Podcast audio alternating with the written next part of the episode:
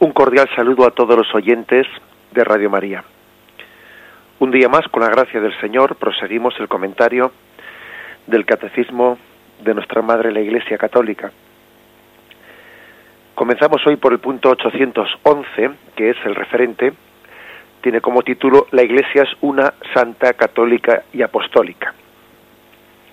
Sabéis que de las dos versiones eh, del credo que solemos rezar en la Iglesia, una es el credo más breve, que se llama el credo apostólico, y otra es el grego, eh, perdón, el credo niceno o también niceno constantinopolitano. El credo apostólico, el credo breve, formula de una manera pues más más corta eh, nuestra fe en la Iglesia. Creo en el Espíritu Santo, la Santa Iglesia Católica. El credo niceno explaya más, lo explaya de una manera pues eh, con más concreción diciendo creo en la Iglesia que es una santa, católica y apostólica. Ver, este es el título, esta formulación del credo más, más explayado, eh, más detallado, el credo niceno, este es el título que ha puesto pues en este párrafo el catecismo que nos disponemos a comentar. La Iglesia es una santa, católica y apostólica.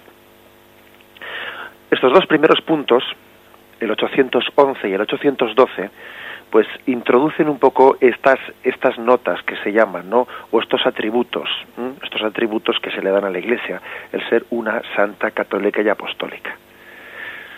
Dicen así estos dos primeros puntos. Esta es la única Iglesia de Cristo, de la que confesamos en el credo que es una santa, católica y apostólica. Estos cuatro atributos, inseparablemente unidos entre sí, indican rasgos esenciales de la Iglesia y de su misión la Iglesia no los tiene por sí misma, es Cristo quien por el Espíritu Santo da a la Iglesia el ser una santa, católica y apostólica. Y Él es también quien la llama a ejercitar cada una de estas cualidades. Solo la fe puede reconocer que la Iglesia posee estas propiedades por su origen divino, pero sus manifestaciones históricas son signos que hablan también con claridad a la razón humana, recuerda el Concilio Vaticano I, la Iglesia por sí misma es una grande es un grande y perpetuo motivo de credibilidad y un testimonio irrefutable de su misión divina a causa de su admirable propagación, de su eximia santidad, de su inagotable fecundidad en toda clase de bienes, de su unidad universal y de su invicta estabilidad. Esto que hemos leído, que está aquí recogido en el punto del catecismo, pues es pertenece al concilio Vaticano I. Bien, aunque el catecismo no lo recoja con este nombre, en la teología a estos atributos de la Iglesia como una santa católica y apostólica se les ha solido llamar con el nombre de notas de la Iglesia. Notas de la Iglesia no entendido no entendido notas eh, en el sentido popular que nosotros eh, pues le damos al término de ponerle notas a un examen, no no es tanto ese sentido, sino más bien en qué se nota, en qué signos, qué signos tenemos ¿no? de la veracidad de la Iglesia. Signos de veracidad. Porque vimos anteriormente pues, que la Iglesia em, fue fundada por Cristo sobre el fundamento de Pedro y de sus apóstoles. Particularmente cuando Jesús estableció en la Eucaristía la nueva alianza del nuevo pueblo de Dios, ¿no? Y cuando le infunde el Espíritu como garantía, ¿eh? como garantía de esa nueva alianza. Entonces, claro, se plantea ahora un dilema, ¿no? El hecho de que hoy en día existan diversas iglesias, como la anglicana, como la luterana, como la ortodoxa, bueno, y entonces se diga o no, bueno, pues hay una, un dilema ¿eh? se formule de una manera o de otra manera, el dilema es dónde se encuentra la verdadera iglesia que Cristo fundó. ¿Mm? Pero claro, nosotros cuando, cuando uno convive en un contexto pues en el que la Iglesia Católica prácticamente es la única iglesia presente, pues igual se lo ¿eh? se lo pregunta menos, pero si uno viviese pues en una nación en la que la presencia de las otras iglesias cristianas pues es también muy grande, lógicamente esa pregunta se la haría con mucha más, con mucha mayor facilidad, ¿no? ¿Dónde está la verdadera iglesia que Cristo fundó? Dicho de otra forma, ¿qué criterios tenemos para discernir la verdadera iglesia? ¿Qué criterios de veracidad tenemos? Esto es algo meramente subjetivo, o hay criterios para de alguna manera eh, discernir la veracidad de la iglesia. No estamos hablando de una cosa de nuestros tiempos, porque es que esto ha existido desde el principio. ¿eh? San Irineo, en el siglo II, y habéis oído más de, una vez, más de una ocasión citar en el comentario del Catecismo a San Irineo, porque el Catecismo lo hace con frecuencia, un autor del siglo II, ni más ni menos, ¿no? al cual damos mucha importancia, lógicamente. San Irineo de, de León, ya en el siglo II, él reclama contra lo que entonces era la herejía gnóstica, él reclamó y contrapuso la sucesión apostólica como garantía de verdad aquello ya era un criterio de credibilidad. Es decir, él decía frente a la herejía gnóstica, en la Iglesia Católica hay una sucesión apostólica. Es decir, yo puedo retrotraerme desde el obispo de mi diócesis hasta uno de los doce apóstoles. Y vosotros, les decía la herejía gnóstica, que fue una de las primeras herejías ¿no? en la historia, vosotros no habéis nacido de Cristo a través de la sucesión apostólica, sino que tenéis pues un líder que no ha nacido de esa sucesión apostólica, sino que ha inventado vuestra iglesia. O sea que no estamos hablando pues de una cosa nueva que ya San Irineo el siglo II planteaba esta, esta cuestión. ¿eh? O sea, él estaba hablando de la sucesión apostólica como un criterio de discernimiento. ¿eh? Y el mismo San Agustín tiene un famoso texto, un famoso texto en el que, bueno, pues en el que está hablando también de qué criterios tiene él para ser católico. ¿eh? O sea, su ser católico se basa únicamente pues, en una tradición o hay o hay notas de veracidad, criterios de veracidad por los cuales él la razón, no solo la fe, sino también la razón, ¿no? aunque sea iluminada por la fe, le dice tienes razones para ser católico. Y dice este texto de San Agustín.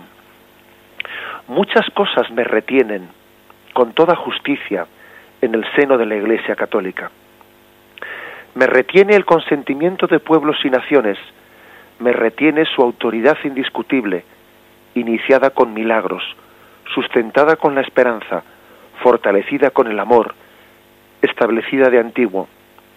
Me retiene la sucesión de pastores desde la misma sede del apóstol Pedro, a quien el Señor, después de la resurrección, dio el encargo de apacentar las ovejas, hasta el episcopado actual. Me retiene por fin el mismo nombre de católica, que no sin motivos en medio de tantas herejías ha conservado. Y aunque todos los herejes quieran llamarse católicos, sin embargo, cuando un forastero pregunta dónde está la iglesia de los católicos, ningún hereje se atreve a indicar su templo o su casa. Estos son en número o importancia los lazos que retienen al cristiano dentro de la iglesia. ¿Eh? Dice San Agustín en este texto. Un texto un texto importante, un texto llamativo, dice, ¿qué, ¿qué motivos me retienen dentro de la iglesia? Y como veis, pues son varios, ¿no? Pero especialmente él también, a imagen de San Irineo, en el siglo II, pues se refiere mucho a la apostolicidad, el hecho de que la iglesia venga por la sucesión de los apóstoles, ¿no? Y dice una, y también como habéis, escuchado pues pone una, un ejemplo que no deja de ser gracioso. Él dice aunque todas las herejías que han surgido en el siglo primero segundo y tercero etcétera em, pretenden llamarse eh, católicos sin embargo cuando alguien viene y pregunta dónde está la iglesia católica ningún hereje se atreve a, a señalar la suya porque todos saben que están preguntando por la iglesia católica ¿no? bien por lo menos por lo tanto el problema es tan viejo como la misma iglesia la división se dio desde el principio. ¿eh? No pensemos, no cometamos el error de pensar que hasta que surgió pues la Iglesia, el cisma de la Iglesia ortodoxa o hasta que surgió Lutero, bueno, pues no había habido mm, problemas y divisiones en la Iglesia. No, no, en absoluto. Desde el principio ¿eh? surgieron eh, problemas y divisiones como la herejía gnóstica a la que San Irineo ya en el siglo II hacía frente, ¿no?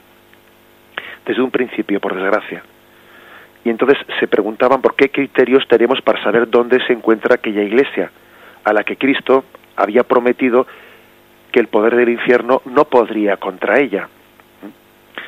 Sabemos por otra parte que, esa promesa de Cristo tiene que haberse cumplido porque la, la palabra de Cristo es eficaz. Cuando Jesús promete y el poder del infierno no la derrotará, estamos totalmente seguros de la palabra de Cristo y que es eficaz. ¿eh? Bueno, pues dicho esto, hay que decir que poco a poco se han ido, ¿eh? para explicar esto, para explicar esto especialmente fue con ocasión de la Reforma Protestante cuando hubo una reflexión más profunda para discernir ¿no? cuál es la, verdadera iglesia fundada por Cristo. Y entonces se habló de, como se, de, de signos, notas, cualidades, atributos, bueno, llamémoslo con las palabras que queramos, pero nos referimos estos términos, que la Iglesia es una, santa, católica y apostólica. Notas que son propiedades que nos permiten reconocer a la verdadera Iglesia de Cristo. ¿eh? Ha habido autores que han hecho pues un esfuerzo muy grande de decir, bueno, ¿cuántas notas y cuántas propiedades hay que permiten reconocer a la Iglesia Católica como la verdadera? Ya han puesto un montón, pero bueno, digamos que la tradición las ha concretado en estas cuatro. Cuatro atributos, que la Iglesia es una, santa, católica y apostólica. Bien, hay que decir una cosa que es importante, es que estos, mm, estos atributos, o esta utilización, digamos, un tanto apologética en, defensa de la Iglesia Católica, pues no hay que no hay que utilizarla, eh, pues así, digamos, de una manera eh, raquítica, raquítica, despreciando a las demás iglesias cristianas. Eh, a veces, especialmente antes del concilio, pues la utilización de estos atributos pues pudo hacerse, eh, pudo hacerse de una manera en la que, bueno, uno defendía defendía pues la veracidad de la Iglesia Católica despreciando eh, despreciando pues eh, al resto de las iglesias. Parece como si para defender la plenitud de la verdad que Cristo tiene en la Iglesia Católica ha dado la Iglesia Católica pues se hiciese un poco remarcando o, despreciando eh, al resto de las iglesias. Y eso es algo que el Concilio Vaticano II pues ha, matizado, ha pulido, ¿no? Pero tampoco debemos de caer en el extremo opuesto de no atrevernos siquiera pues, a decir que bueno pues que la verdadera iglesia fundada por Cristo subsiste y permanece en la Iglesia Católica. ¿eh? Es decir, no hay, no hay que hacer este discurso despreciando a las demás iglesias, pero tampoco tenemos que acomplejarnos por respeto o por ecumenismo, ¿no? Tampoco tenemos que acomplejarnos sin afirmar, sin atrevernos a afirmar, pues que la Iglesia fundada en Cristo subsiste en la Iglesia Católica. ¿eh? los dos extremos serían serían incorrectos. El Concilio Vaticano II hace hace una una afirmación que es clave, que es la, la afirmación que está recogida, por cierto, en el punto 816 ¿eh?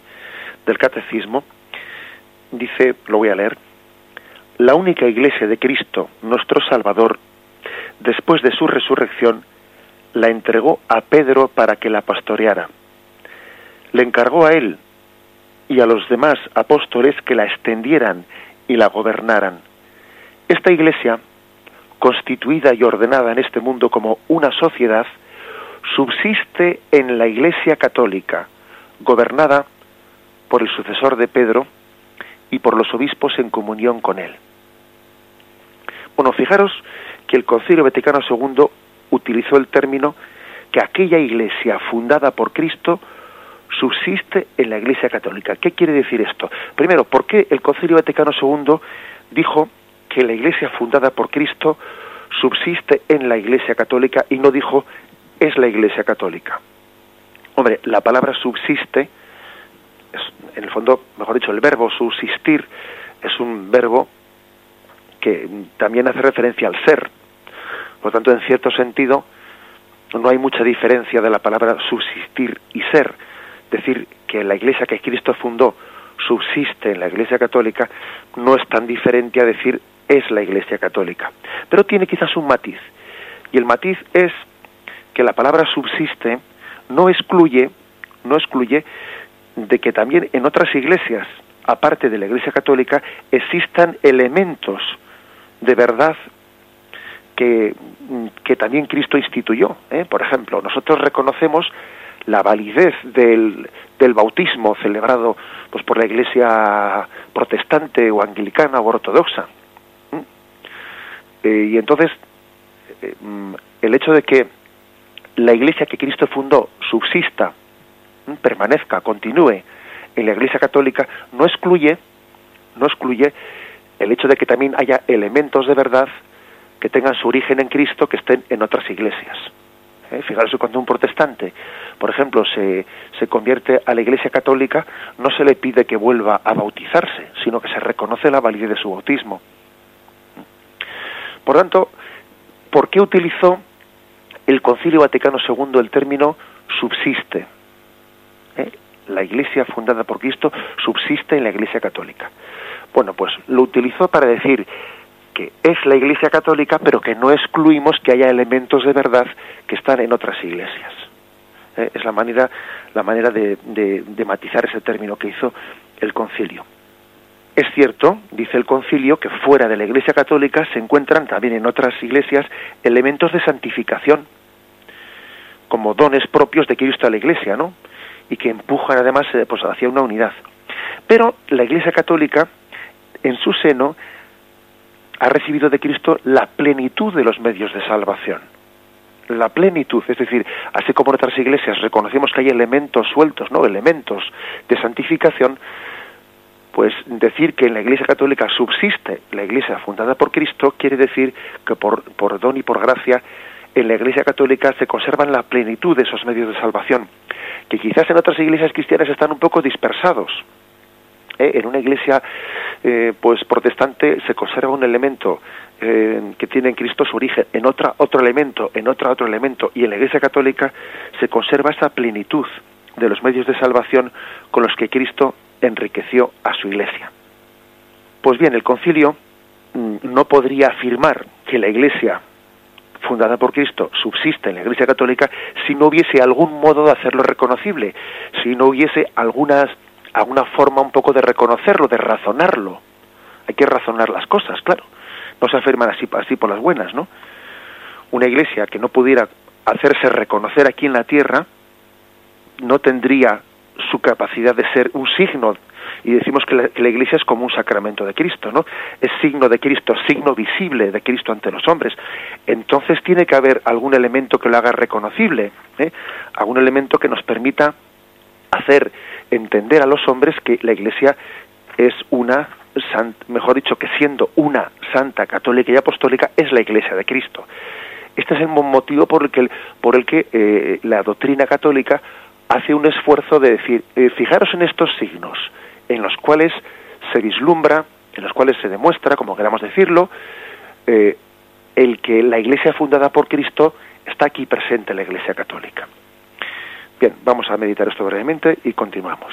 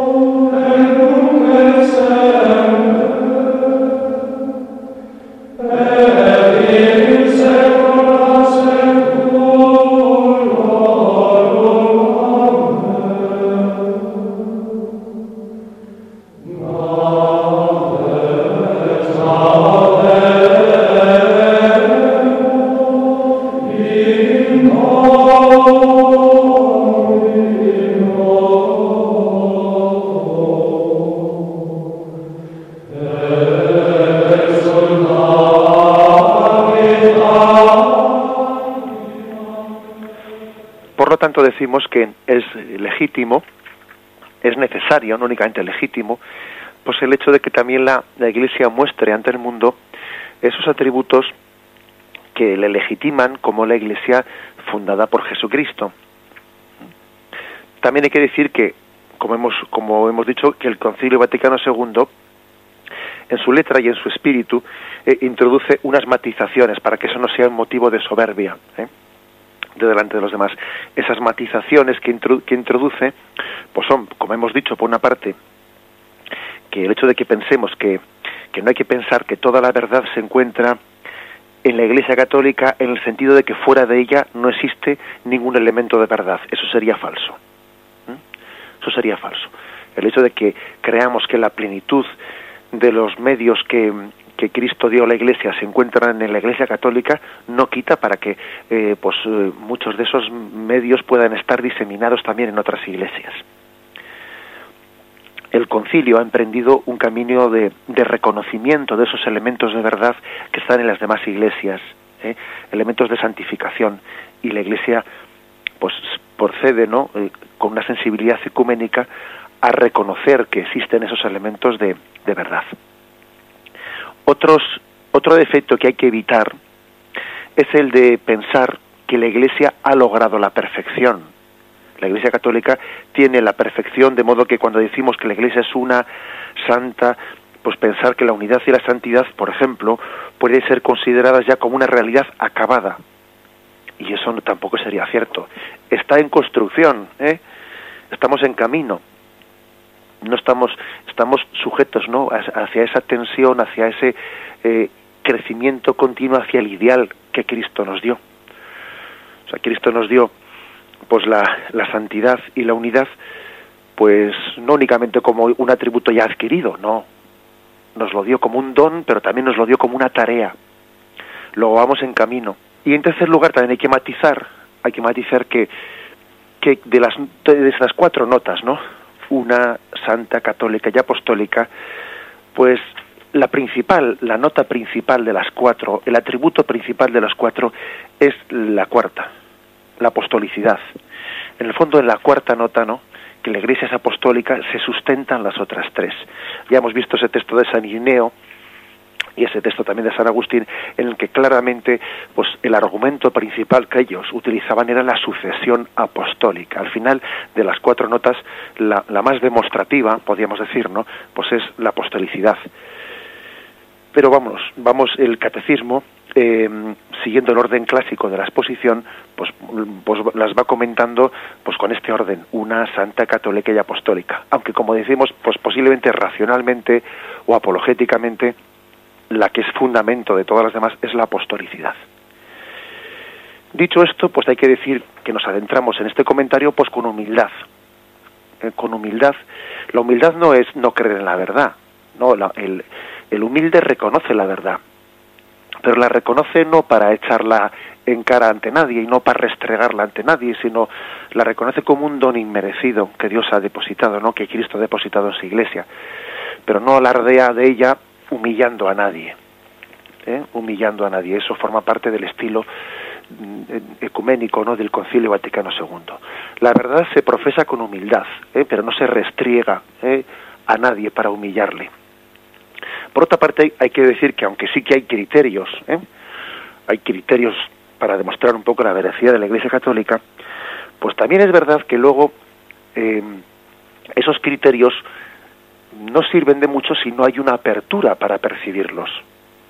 ¿eh? Porque todos sabemos que en la historia de la Iglesia Católica hay páginas suficientemente oscuras para que quien no quiere creer se excuse en ellas para no dar el paso de la fe. Y en la historia de la Iglesia Católica, cómo no, hay páginas verdaderamente heroicas y maravillosas como para que aquellos que buscan la verdad la encuentren y se abracen a ella. Quiero decir con esto que, como dice el refrán, eh, no hay razones para quien no quiere creer. Y, aunque es verdad que hay criterios objetivos, ¿no? De veracidad, y, y, tenemos que explicarlos, ¿no? Y es nuestra labor explicarlos. También es importantísimo, pues, el purificar la intencionalidad ¿no? con la que buscamos la verdad porque si no buscamos la verdad sinceramente y humildemente aunque se nos ponga no a un palmo de nuestras narices no la vamos a reconocer. No la vamos a reconocer pues porque, bueno, porque no la buscamos y no tenemos disposición ¿no? para, para abrazarla. Bien, hechas estas matizaciones, ¿no? Nos adentramos pues en el en este en este en esta primera nota o primer atributo que es la Iglesia una. Está explicado a partir del el punto 813. Leo el primero de los puntos. La Iglesia es una debido a su origen.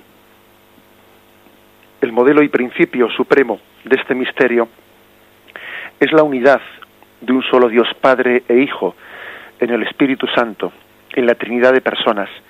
La Iglesia es una debido a su fundador, pues el mismo Hijo encarnado, príncipe de la paz, por su cruz reconcilió a todos los hombres con Dios, restituyendo la unidad de todos en un solo pueblo y en un solo cuerpo. La Iglesia es una debido a su alma. El Espíritu Santo que habita en los creyentes y llena y gobierna a toda la Iglesia realiza esa admirable comunión de fieles y une a todos en Cristo tan íntimamente que es el principio de la unidad de la Iglesia. Por tanto, pertenece a la Iglesia misma de, la Iglesia, pertenece a la esencia misma de la Iglesia ser una. Y trae aquí a colación un texto de San Clemente de Alejandría. Dice, qué sorprendente misterio. Hay un solo Padre del universo, un solo logos del universo y también un solo Espíritu Santo, idéntico en todas partes. Hay también una sola Virgen hecha madre y me gusta llamarla Iglesia. Qué texto tan bello, ¿no? De San Clemente de Alejandría. Qué joya tiene, nos aporta este catecismo, qué joyas en la recopilación de muchos textos de los padres de la Iglesia, ¿no? De los primeros siglos. Fijaros que dice, hay también una sola Virgen hecha madre y me gusta llamarla iglesia. Por lo tanto, la afirmación que está, que está aquí eh, em, haciendo el catecismo es que la iglesia, la iglesia es una debido a su origen, eh, en primer lugar, debido a su origen. Al, origen en Cristo y al origen en el designio de Dios Padre. En cuanto a la intención de Cristo, pues ya, ya, hay, ya hay una unicidad de la iglesia. Cristo jamás quiso fundar más de una iglesia Cristo es impensable que alguien diga, no, es que Cristo quiso fundar varias iglesias, eso es absurdo. ¿eh? Cristo tuvo un auténtico deseo, ¿no? De, petición de unidad para nosotros. Acordaros de Juan 11, versículo 52. Esto no lo dijo por su cuenta, sino que como era sumo sacerdote aquel año, profetizó que, que Jesús iba a morir por la nación y no solo por la nación, sino también para reunir en uno a los hijos de Dios que estaban dispersos. Es decir, que el sumo sacerdote profetizó, sin darse cuenta de lo que estaba diciendo, ¿no? que Jesús iba a morir para reunir a los hijos dispersos en uno, en uno. Un texto más fuerte es difícil, ¿no? Jesús había expresado el deseo de reunir a todas las ovejas en un solo redil. ¿eh? Tenéis el texto de Juan 10, 16. También tengo otras ovejas que no son de este redil. También a esas tengo que llevarlas y escucharán mi voz. Y habrá un solo rebaño, un solo pastor. Especialmente es en lo que se conoce como la oración sacerdotal, la oración que Jesús, el discurso que Jesús eh, pronunció después de la última cena, que es recogido por el Evangelio de San Juan, donde más eh, se recoge como Cristo pidió al Padre por la unidad de la Iglesia. Por ejemplo, Juan 17, 21 que todos sean uno, como tú, Padre, en mí y yo en ti, que ellos también sean uno en nosotros. O por ejemplo, Juan 17, 22, 23, yo les he dado la gloria que tú me diste, para que sean uno, como nosotros somos uno, yo en ellos y tú en mí, para que sean perfectamente uno. Y además también Jesús insiste en que ese ser uno será un signo delante de los demás para que los demás crean. Juan 17, 21, 23, que todos sean uno y el mundo conozca que tú me has enviado y que yo les he amado a ellos como tú me has amado a mí. Así pues, la unidad de la Iglesia aparece como un signo, como un signo de, credibilidad ante el mundo, para que el mundo crea que sean uno. Y, como, como dice este punto del catecismo que hemos leído, la unidad tiene su principio frontal pues no solo en esta intención de Cristo, ¿no? sino también en la unidad de la Trinidad. es del Dios uno y trino, de donde surge la unidad de la Iglesia. Eh, como dice el Concilio Vaticano II, en uno de sus documentos, Unitatis Redintegratio, dice en el número 2, el supremo, el supremo modelo y el supremo principio de este misterio es en la Trinidad de personas la unidad de un solo Dios, Padre e Hijo, en el Espíritu Santo. Esta es, por lo tanto, digamos, el, la afirmación primera, que en la Iglesia es una porque en el misterio de Dios es reflejo de la Trinidad, y la Trinidad es una, no está partida. Ahora bien, la unidad creada por Dios para participar de su vida, de esa vida intratrinitaria y cuya expresión, ¿no? Pues es la unidad del género humano, se rompió por el pecado. El pecado dispersó al hombre, de modo que Cristo en su redención ha venido a recuperar la unidad perdida. El pecado disgrega, el pecado es como la torre de Babel, que nos disgrega, nos dispersa. Y esa unidad que Cristo ha hecho posible por su muerte en la cruz no es otra cosa que la unidad de la Iglesia. Por ello entiende el concilio que la Iglesia es instrumento o sacramento de la, de la unión íntima entre Dios y el género humano. Esto lo hemos explicado en programas anteriores, ¿no? De cómo la Iglesia es sacramento de unidad entre Dios y los hombres. Hay una vocación de unidad dada por, por Dios a la Iglesia, una, una vocación de unidad, instrumento de unidad. La realización de esta unidad tiene como agente principal al Espíritu Santo. El mismo punto de, este documento Vaticano Unitatis Reintegratio dice el Espíritu Santo que habita en los creyentes y llena y gobierna a toda la Iglesia, realiza esa admirable unión de los fieles y tan estrechamente une a los hombres en Cristo, que es el principio de la unidad de la Iglesia. Por eso se le llama, con razón, alma de la Iglesia. Recordáis que mm, este punto del Catecismo 813 dice, la Iglesia es una debido a su alma, al alma que tiene que es el Espíritu Santo, y la Iglesia es el alma, el alma de la unidad. Aquí mm, podríamos también recordar otra, otro texto de Tertuliano, ¿eh? un autor de los primeros siglos también. Dice, donde están los tres, el Padre, el Hijo y el Espíritu Santo, allí se encuentra la Iglesia, la cual es el cuerpo de los tres. Fijaros, ¿no? Porque nosotros decimos que la, Iglesia es el cuerpo místico de Cristo, pero en ese texto de Tertuliano se atreve a decir que la Iglesia es el cuerpo de los tres. Bueno, pues porque en ella habita, eh, inhabita esa plenitud, esa, eh, eh, la Trinidad, ¿no? Como cuerpo de la Trinidad.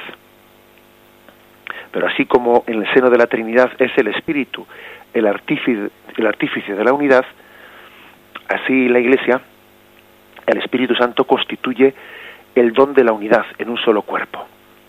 Vamos a hacer un breve descanso, pero antes vamos a leer este texto y, y, tomamos un breve descanso tras leerlo, de, Cirilo de Alejandría, eh, de este mismo padre de la Iglesia, del cual el Catecismo en el punto 813 recogía ese punto que hemos dicho, hay una sola Virgen, hecha madre, y me gusta llamarla Iglesia.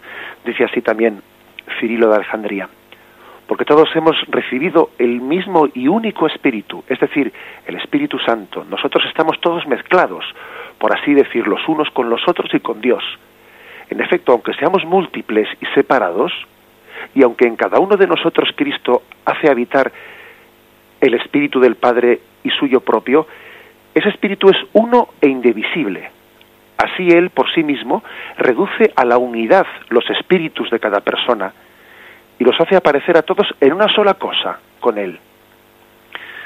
fijémonos pues, ¿no? En cómo San Cirilo de Alejandría dice que nuestros espíritus personales, nuestras almas personales, son unificadas, son unidas en el seno de la Iglesia por obra del Espíritu Santo. La Iglesia, pues, es una. Lo meditamos brevemente.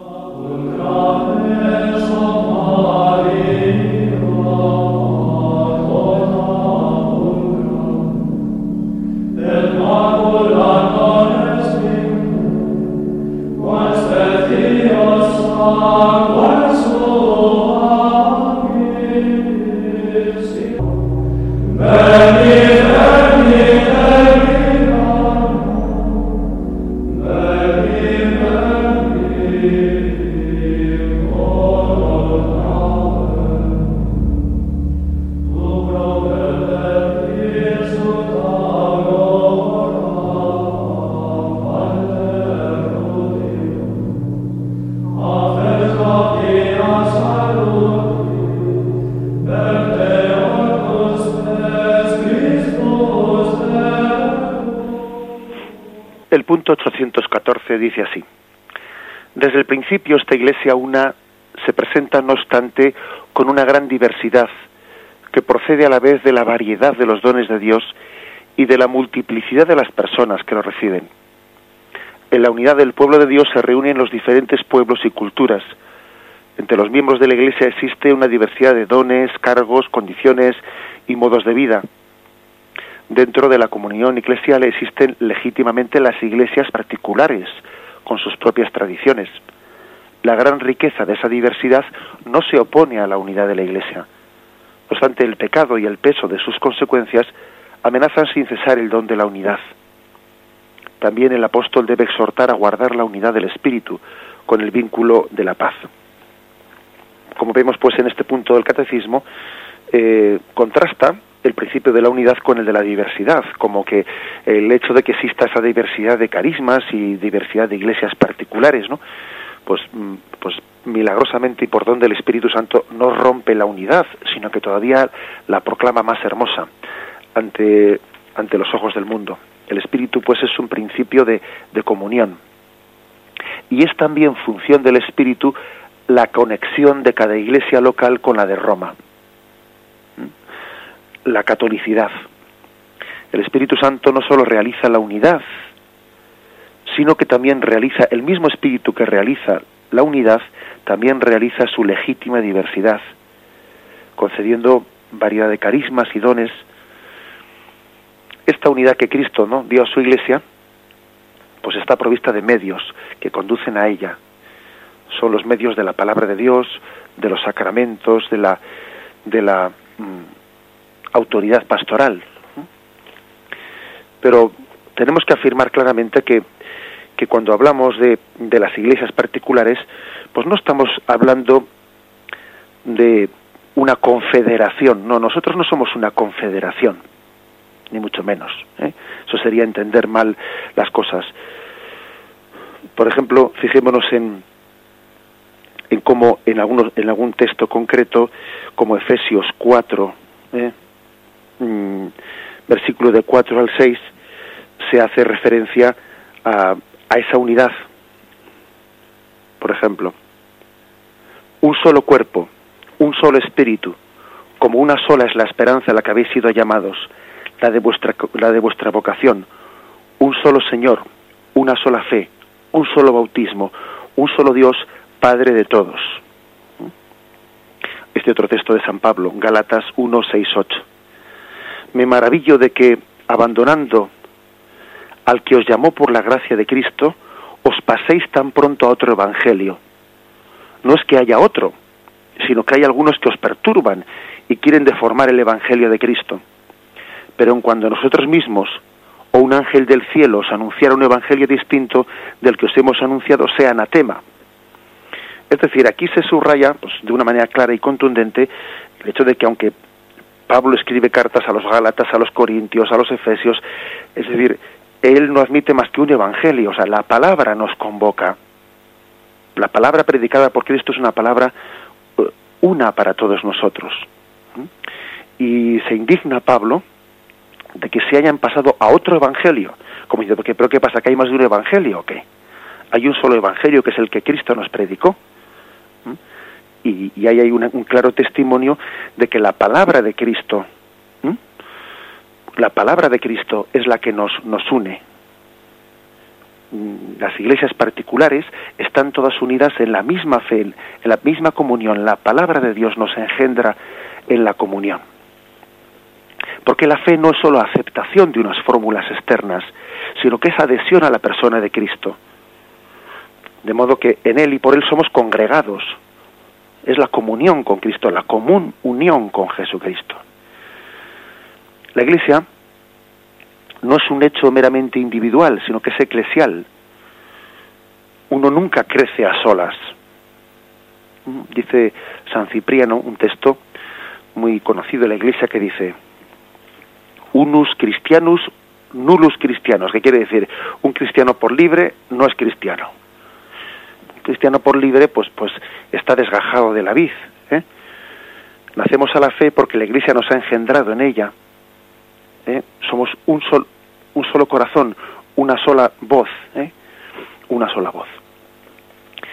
Mucho podríamos insistir en todo ello, pero un texto muy claro en el que os invito a, meditar es el de la experiencia de Pablo, de cómo él, aun, habiendo tenido esa especie de, bueno, de encuentro carismático con Jesucristo cuando iba camino de Damasco, ¿no?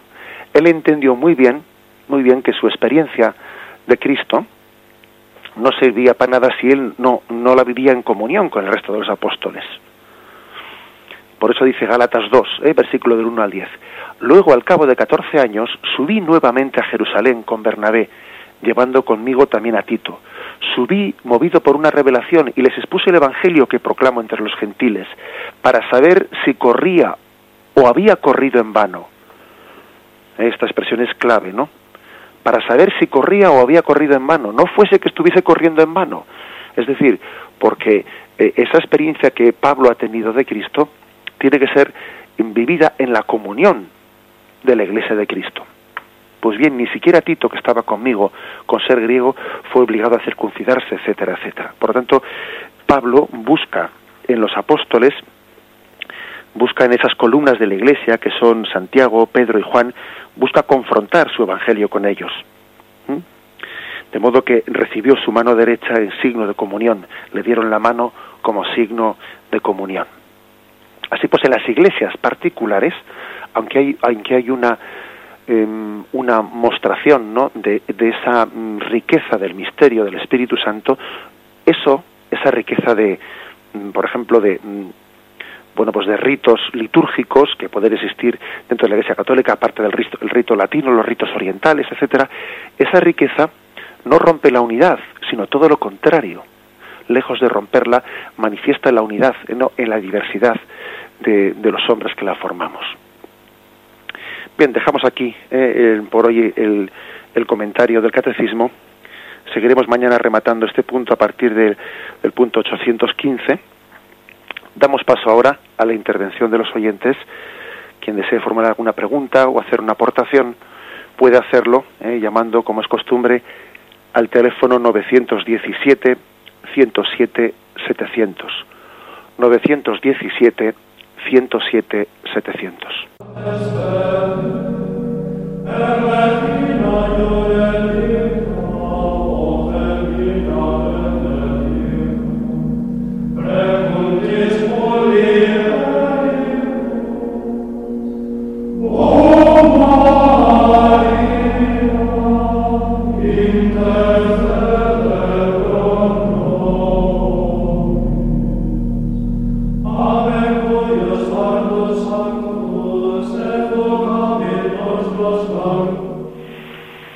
¿Con quién hablamos? Sí, soy María Zaragoza.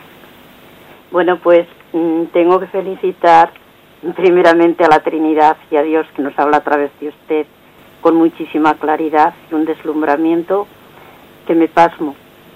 Entonces, primero glorificar a Dios y después darle las gracias a usted al medio de que Dios nos transmite esta luz y esta luminosidad de la grandeza de nuestra Iglesia Católica sin despreciar a las otras, sino pidiéndole al Espíritu Santo la unidad. La oración de Cristo en la última cena, esa es la que yo quiero repetir en cada latido de mi corazón, para que nos una a todos, puesto que la unidad es un don de Dios, como don de Dios es todo, todo lo que hemos recibido. Bien, de acuerdo. Pues muchísimas gracias. Eh, únicamente, pues como usted bien dice, demos gloria a Dios por todos los dones recibidos y usted ha hablado de la unidad como un don, pues ciertamente es un don, un don que tenemos que mendigar. Eh, sabemos que la Iglesia Católica, pues todas las iglesias, ¿no? Han, eh, han ido, em, pues cultivando el octavario por la unidad de los cristianos para que seamos mendigos de la gracia, ¿no? Mendigos del don de la unidad, y eso tenemos que hacerlo e incluirlo en nuestras oraciones personales. ¿eh? Creo que seríamos tendríamos muy poco sentido de iglesia si, si hiciésemos unas oraciones únicamente pues pidiendo por nuestras ¿eh? necesidades particulares, etcétera, y no integrásemos en nuestra oración diaria pues, el, eh, pues la oración por la unidad de la iglesia. Tenemos que hacerlo de esa forma. Adelante, damos paso al siguiente oyente. Sí, muy buenos días. Sí, buenos días, adelante. Eh, paz y salud para todos. Eh, soy Claudio Carrasco de Cáceres. Muy bien. Bueno, eh, soy un oyente frecuente de Radio María. Eh, me, me encanta, ¿no? El tema de, de la- de- de la religión. Eh, quería hacer una pregunta en cuanto a la Trinidad. Eh, en Corintios, en Primera de Corintios, capítulo 8, cuando está hablando del de las carnes sacrificadas a los ídolos, mm, San Pablo eh, dice de una forma, pues, que creo que no, que no es, eh, que no es nada opaca, sino totalmente clara, ¿no? Que dice que aunque hay los muchos llamados Dios llamados en el cielo o en la tierra y señores también llamados señores en el cielo o en la tierra, para nosotros, dice Pablo, para los creyentes, solo hay un Dios, el Padre. No hay más Dios. Y un solo Señor Jesucristo. No hay más señores para nosotros. Dios, el Padre, el único Dios, y Jesucristo, el único Señor. Teniendo eso presente, eh, ¿cómo podemos decir entonces que el Hijo es Dios, el Espíritu Santo es Dios, si en ese texto, eh, de una forma, ya digo, diáfana, dice que solo Dios es el Padre? A ver qué aclaración me puede dar al respecto. ¿Tiene usted por ahí el, el, el texto concreto? Eh, Sí, es primera de, primera de, de Corintios, capítulo 8. Bien, de Lo, acuerdo. lo tengo de memoria, pero bueno, tengo una Biblia aquí también. Siempre la llevo aquí en el coche, ya hemos desde un móvil. Bien, ¿sabe usted el, el, el versículo? El versículo, el 8. Ah, o sea, capítulo 8, versículo 8. Sí, Bueno, no se preocupe. Eh, aunque, aunque no estemos comentando un versículo en concreto, eh, paso a responderle brevemente eh, por, por, la, por la radio. Bien, ahora mismo igual desconozco el versículo en concreto a que usted se refiere, ¿verdad? Pero tengamos en cuenta que la Sagrada Escritura tiene que ser leída en, en- en todo en su contexto, en su contexto. Es decir, mm, por ejemplo, también tenemos la- el, el prólogo del Evangelio de San Juan en el que se habla de que el principio era la palabra y la palabra estaba junto a Dios y la palabra era Dios. ¿eh? Entonces se habla de, de una manera clara y contundente de la divinidad del verbo. Pues sin, sin ella no fue hecho nada y por ella se hizo el mundo. ¿eh? Es decir, le- se habla de la segunda persona de la Santísima Trinidad como la creadora del mundo de la nada. ¿eh? Entonces, ¿quién puede crear sino solo Dios? ¿no? Pongo, por ejemplo, este, este ejemplo, pongo este, este mm, el, ejemplo del, del prólogo del Evangelio de San Juan, otros, mm, vamos, otros muchos versículos de la Sagrada Escritura en los que se habla al mismo nivel del Padre, el Hijo y el Espíritu Santo, ¿no? Cuando dice, y si bautizad en el nombre del Padre y del Hijo y del Espíritu Santo. Es decir, quiero decir que mm, tenemos que leer la Sagrada Escritura en su, en su conjunto. Y si en algún momento determinado, que no sé si exactamente a qué versículo puede referirse el oyente, ¿verdad? Pudiese, eh, pues, en algún texto quedar una cierta duda, pues tiene que ser interpretado a la luz del resto de la Sagrada Escritura. Es una cosa que ya he tenido ocasión de decirla en- eh, una vez, pero a veces ocurre que tenemos, eh, bueno, que algunas, especialmente en algunos, eh, no sé, en algunas eh, tendencias así un poco oscurantistas o apocalípticas o así un poco, eh, en, en algún tipo de sectas, para entendernos, ¿no? Son muy dados a eh, interpretar, perdón, a interpretar el- la Sagrada Escritura desde los textos más oscuros. A veces uno recurre, pues yo qué sé, no a un versículo concreto del Apocalipsis y pretende hacer de ese versículo pues la clave de interpretación de toda la Sagrada Escritura. Más normal es interpretar los versículos que sean más oscuros desde los versículos más claros. ¿eh? Es decir, que, mm, que es muy importante este principio de, de- de interpretación de la Sagrada Escritura y en su conjunto y, por supuesto, eh, en el seno de la Iglesia Católica. ¿eh? Es decir, la palabra de Dios también se interpreta desde la tradición de la Iglesia Católica, desde la tradición de cómo fue comprendida la palabra de Cristo por la primitiva Iglesia Católica, por los padres de la Iglesia que la interpretan, etcétera. Fijémonos cómo el catecismo de la Iglesia Católica menta mucho las citas de los padres, porque la Iglesia, la palabra de Dios, si no fuese porque es interpretada por la tradición de la Iglesia y por los padres de la Iglesia, podría ser perfectamente un cajón desastre del cual cada uno sacase un versículo distinto pues, eh, para decir cosas hasta contradictorias. ¿eh? Es muy importante entender que la Sagrada Escritura tiene que ser interpretada en el seno de la Iglesia. Bien, damos paso al siguiente oyente. Buenos días, ¿con quién hablamos? Sí, eh, buenos días. Eh, mire, soy Teresa de Zaragoza. Eh, quería, mm, eh, mm, sobre el tema de- del bautismo, pues eh, a mí se me, ha planteado que me parece que es en Efesios, no recuerdo el esto, era esto que muchas incluso hay un cántico en la, en la iglesia cuando dice un solo Señor, una sola fe, etcétera, ¿no? Entonces, mm, de cara a los mm, a las otras confesiones o, iglesias, mm, eh, concretamente, pues en España, yo lo único que conozco en España, los evangélicos, ¿no? Entonces, eh, aunque sean católicos, que o sea, que, que son bautizados, aunque no hayan practicado nunca, pero que se han bautizado de pequeños, ¿no? Pues resulta que, que, bueno, pues que ellos practican el bautismo por inmersión y, y lo y lo y, pasan por el hacen el, rito, ¿no? Y bueno, luego alguien de esas personas pues dice, pues me vuelvo a la Iglesia Católica. Pues bueno, pues mm, yo creo que ese ese bautismo el, el que de por inmersión previamente que ha estado bautizado en la Iglesia Católica, pues será un rito, pero, pero que no le sirve porque ya, está bautizado.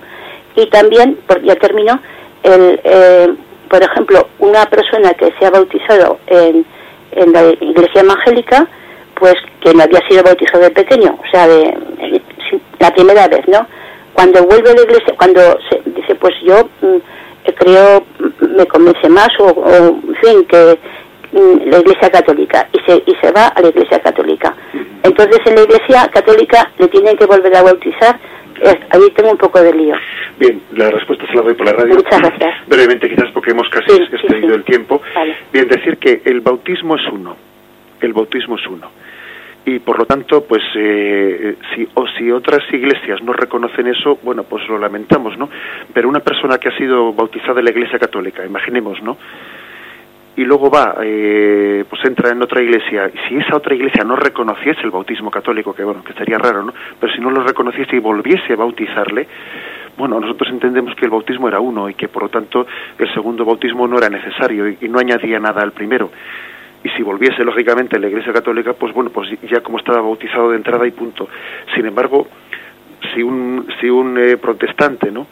Que ha sido bautizado, sea por inmersión o sea por otro, eso es un poco lo de menos, ¿no? Eso es una, eso es una forma externa, pero la validez del sacramento no la da que sea por inmersión o sea de otra forma. Eh, un protestante, un evangélico que se ha recibido en la Iglesia Católica, la Iglesia va a reconocer la validez de su bautismo. ¿eh?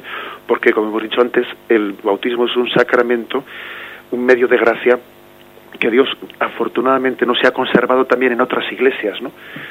Aunque no tengan la plenitud de los dones de Cristo, sí tienen ese la mayoría de las iglesias, ¿no? Bueno, yo diría todas, si no, no serían iglesias cristianas. Bien, damos, damos gracias a Dios ¿eh? por este comentario del catecismo y, si Dios quiere, eh, continuaremos a partir del punto 815. Alabado sea Jesucristo.